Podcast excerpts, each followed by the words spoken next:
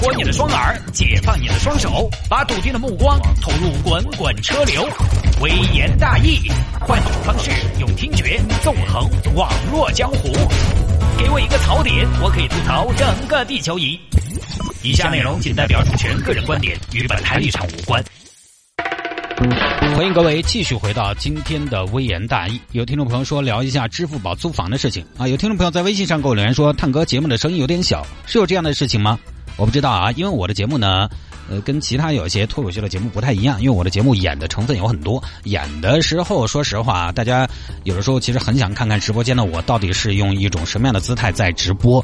其实会有一些肢体上的配合，而且像有些就是比较有张力的戏份的时候，你身体还是要扭动起来的。所以呢，有的时候难免离话筒可能有。时近时远这么一种情况，大家可以理解。我呢就尽量的把话筒处得近一些，因为有的时候我也会考虑啊，因为我觉得这个话筒是公用的，我们所有的主持人都要用。那有的时候我觉得，比如说我把嘴贴的这个话筒太近，对别人来说是一种不礼貌，对不对？也不是每个人都想吻我啊，虽然有很多。来，我们接着拜啊！有听众说聊一下支付宝租房的事情。我不知道收音机前现在有多少朋友是在租房住啊？跟大家简单介绍一下吧。就支付宝在十月十号这天推出了一个新的业务，叫做信用租房。那么大部分媒体在描述的时候描述的是芝麻信用分超过六百五十分的租客可以凭借信用免押金按月交房租。那么这个说法是不是准确呢？呃，谢主持亲自去实验了一下，就目前来说，这个说法呢比较准确，但是不完全准确。来，我们先跟大家说一下怎么进信用租房业务啊。因为有些朋友呢，他就不爱自己去尝试，他就希望别人给他理顺了，他自己再再去告一下。首先呢，你得保证你的支付宝的芝麻信用分。评分在六百五十分以上，这个呢，从我的经验来说，我个人觉得不算难。当然，学生朋友呢，可能消费没有那么的多，能不能达到这个分数就不得而知了。有了六百五以上的信用分，那么在支付宝的客户端进入到芝麻信用，然后再进入芝麻信用的信用生活。信用生活里面有一个信用租房，信用租房当中进去会有什么春眠呐、蘑菇租房啊、优客一家、美丽屋之类的选项，这些是干嘛的呢？其实就是租房的中介。或者说所谓的，咱们现在换了一个说法，用比较数字或者说比较智能的管理办法来管理和运营的，叫公寓管理系统。所以很多朋友可能觉得这个要抢中介的生意，其实不会。他支付宝呢，只是接入中中介的房源而已。他支付宝不直接跟房东去面对面交流，他自己不会去单独的去接洽房源，因为这个对于支付宝来说，本来不是搞这个的，就工作量太大了。啊，所以它这个里面啊，中介费还是要收的。支付宝呢，就是在中间牵线搭桥。因为租房这个事情，大家知道啊，租客吐槽房东的多，房东吐槽租客的也不少，多得很嘛。你对对方不了解，进来了，你租给他，家里面搞得乱七八糟啊。当然，搞得乱七八糟相对还好一点。你最后呢找个保洁来打扫一下也就完了。还有一些是什么呢？在你这儿整一些违法犯罪的事情，什么聚众赌博啊、聚众吸毒啊。哎，虽然不说他在你这儿吸了毒嘛，你这个房子就中毒了。但是从房东的角度来说，谁也不愿意把房子租给这种人嘛。而且，吸毒的人，你能指望他其他方面很圣洁吗？对不对？很自律嘛，也不太可能。前段时间还有个新闻是什么呢？房东租房嘛，结果房客没几天人扒起来跑了，把人家家里面的东西搬空了，搬家式盗窃这个叫，这种你你都不知道他图什么。你正常人正常朋友，你去偷人家锅碗瓢盆干嘛？即便是电视机、洗衣机、冰箱，哎呀，就说起来，你来不来得搬？你找个二十年嘛，搬点这些东西还有点值钱。现在这些东西，对不对？二二手旧货市场几百块钱就买得到。租房的电器它又能用多好嘛？谢大爷，你怎么把人家家具都搬了呢？人家那个餐桌有八十多斤。呃呃，我主要是这儿屋头装修，我想就不买了嘛，搬到屋头去了事嘛，节约一个是一个嘛。就是有人瞧得上，所以支付宝呢就从这个芝麻信用这个体系来判断租客的行为。同时呢，你如果通过这个体系来租房的话，如果出现了违约，或者说呃，比如说把人家房子炒乱了啊，这种可能是不是在你的信用评价上会给你做一定的体现和惩罚？虽然说不一定啊，之前的信用不一定代表他会一直履约，但总还是要好些。好，说回来，你在众多的中介或平台里面随便选一个，目前据说呢，房源比较多的是蘑菇租房。进去之后选择成都，就给你罗列出成都所有的房源。能选的房源啊，我进去看了，并不是每套房子都是月付或者免押金的，因为支付宝的这个信用租房里面，两个让大家觉得最有价值的东西就是可以月付或者免押金。但实际上呢，不是每一套都可以，有很多房源可以月付，但是不免押金；也有很多房源可以免押金，但是它不支持月付。就是大部分的房源其实是只占一套，免押金又可以月付的有没有？有。但是我看了一下，在所有的房源中，只有三套是租金两千以上的房源，既免押金又可以一个月一付的，相对是比较便宜的房子。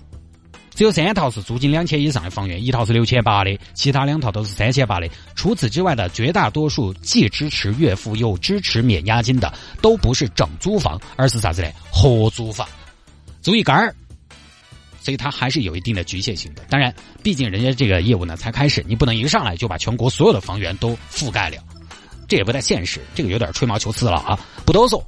反正这个怎么说呢？回忆一下我的租房生涯，的确还是比较痛苦的。因为刚毕业的时候，大家知道，一个月加完可能两千来块钱，关键是吧，工资又低，那个时候消费又还挺高，就真的来月光。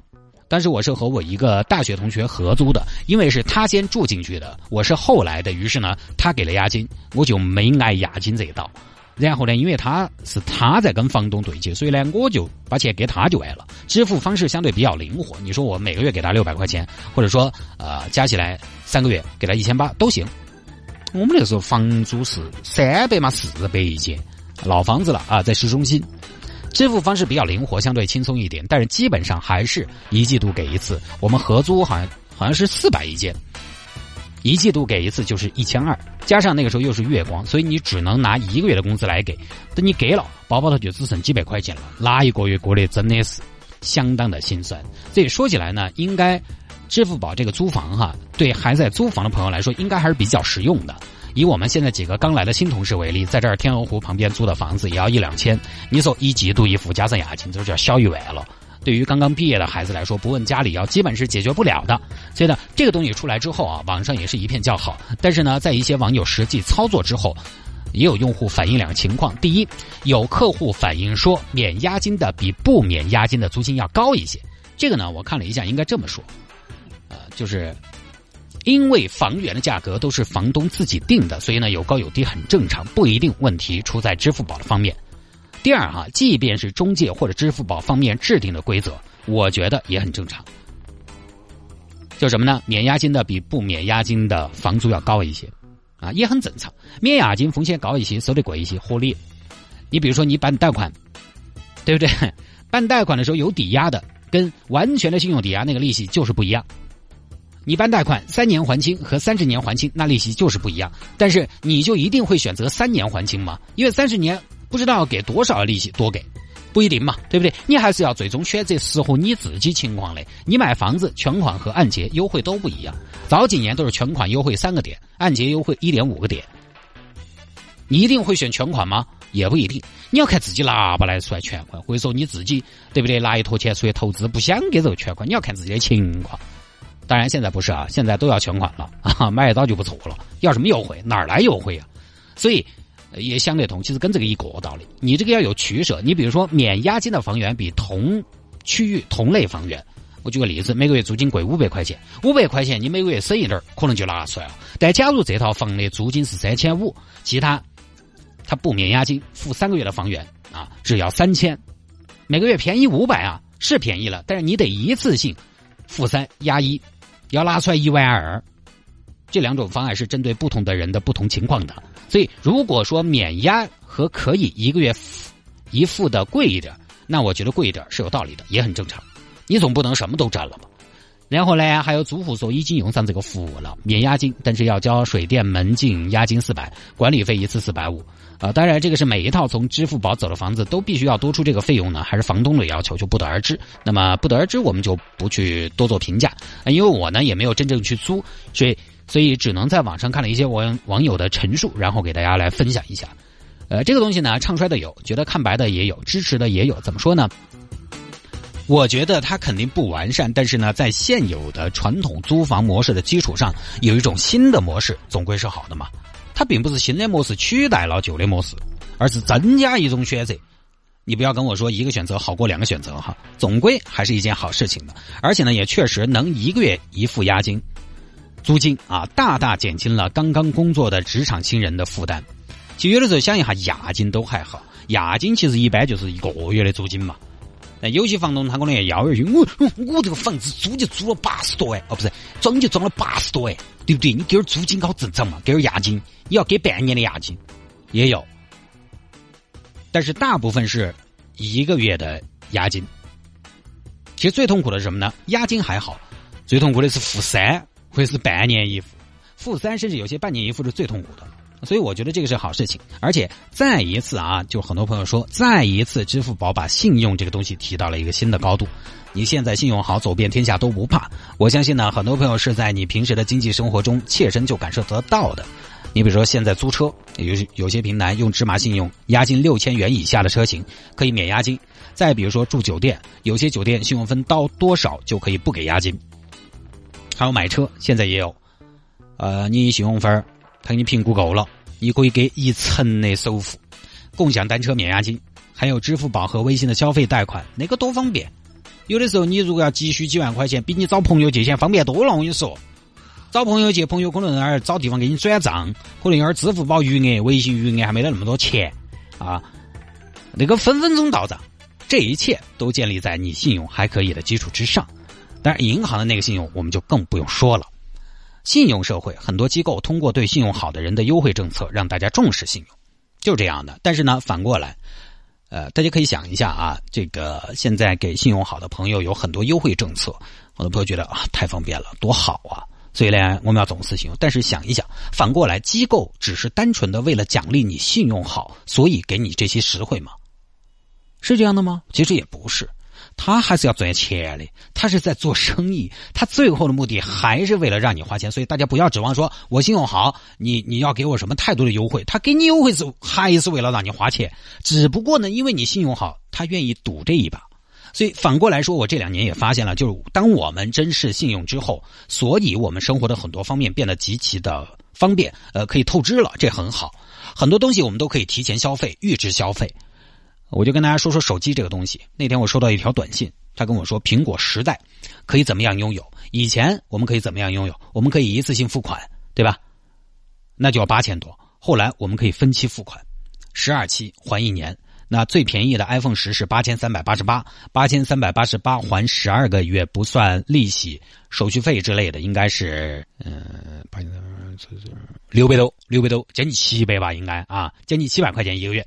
一个月你也要给七百块钱，分期付款对于很多刚毕业的，但是刚毕业的年轻人，他喜欢电子数码产品，分期付款其实也还是有点具体。你一个月拿两三千的工资，对不对？好，七百你还嫌贵，现在又有个新玩法了，叫什么呢？叫租，租新手机。但是这个租你最后是可以拥有它的，你可以选租新手机，每个月你只需要给四百一十九元，只给四百一十九元，比你分十二期分期付款这个样子买要便宜了两百多一个月。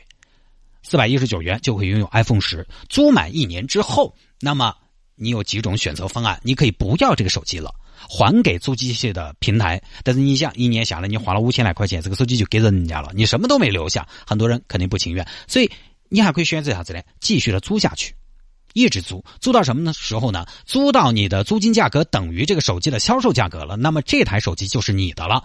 当然，你也可以换机器，用这台手机换明年的新机器。这个东西看起来就很美啊，其实它就是一个长达二十个月的超低的分期。大家如果用花呗买分期，一般最多就是十二期，它这个可以做到二十个月的分期。分期这个事情的本质，我注意观察了一下，它不光是满足钱不够的朋友，大家觉得分期很好，确实很好，但是它不光是满足钱不够的朋友，同时它还要影响钱够但是并没有太强消费欲望的朋友。你可能并没有想要换手机的需求，但是一看。不得，我一个月才四百，那点钱哪儿叫钱嘛？还一个老万吧，换吧。接下来一年多，你每个月就要还四百多块钱了。现在有些朋友房贷嘛，一个月就有两三千嘛。然后可能你要换电脑了，要换个照相机了，每个月每一项算起来可能都不多，这样一百多，那样两百多，单独买的时候都不贵，但每个月每一项加起来就很可怕了，的嘛？所以所有的商家给到信用好的人的优惠政策。我们看来有的时候是奖励，但最后商家他都只有一个目的，就是刺激消费。那于是当信用的便利越来越多，某个角度来说更方便，但其实也对我们的诱惑更大。像我们这儿微信上面啊，像我这儿我那个微粒贷，我就有十万的额度，我哪天一冲动把它贷出来，我给你买一条鳄鱼皮的皮裤，，Hooper 啊，那可能接下来我就从之前的信用还可以，马上就变成了不可以了。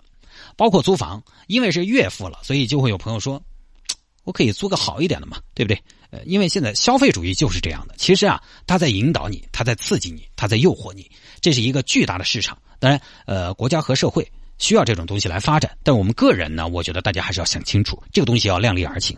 因为这几年，我觉得我们需要对抗的诱惑实在是太多了。商人和媒体给大家打造了一个什么所谓的上流生活、精致生活的样板啊，反正他就告诉你，你就比到这个来，这个就是对的，这个就是牛的，你的成功与否都被物化、物化了。